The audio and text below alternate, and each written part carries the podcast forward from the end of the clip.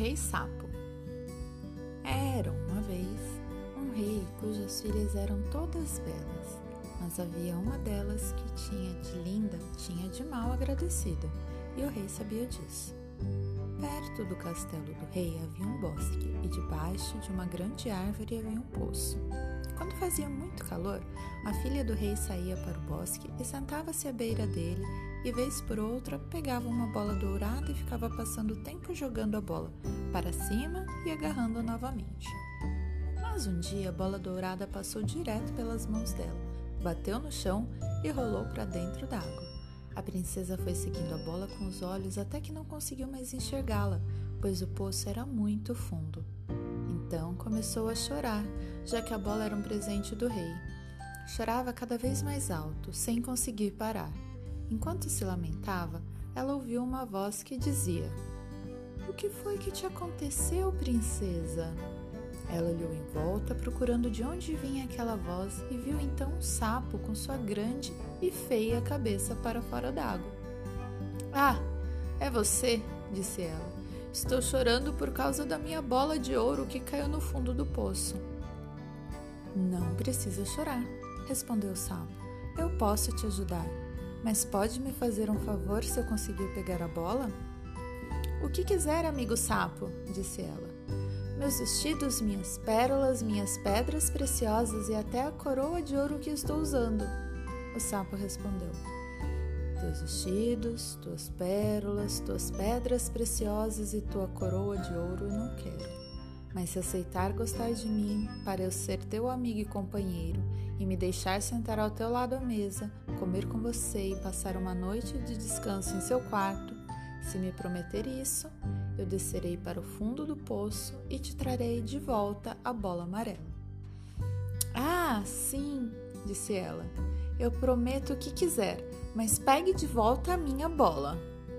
Aí ela pensou consigo mesma: ai que bobagem! Ele vive dentro d'água com outros sapos, coachando nunca que vai ser companheiro de um ser humano. Quando o sapo recebeu a promessa, mergulhou de cabeça, desceu ao fundo e voltou com a bola na boca. A princesinha apanhou o presente do rei e saiu pulando. Espera, espera! gritou o sapo.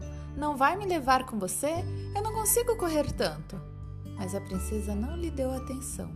Apressou-se para casa e logo esqueceu o pobre sapo que tinha que descer de volta ao seu poço. No dia seguinte, quando ela, com o rei e todos os cortesãos sentados à mesa, jantavam, eis que alguma coisa, ploc, ploc, ploc, veio se arrastando, subindo pela escadaria de mármore. Quando chegou em cima, bateu na porta e gritou: Ei, princesa, abre para mim! A princesinha correu para ver quem estava lá fora, mas quando abriu a porta e viu o sapo ali, bateu a porta depressa e sentou-se de volta à mesa, sentindo medo. O rei percebeu que o coração da filha batia forte e disse: Minha filha, de que tens medo? Será que algum gigante está à porta e quer te levar? Oh, não, respondeu ela não é um gigante, mas um sapo esquisito. E o que esse sapo quer com você?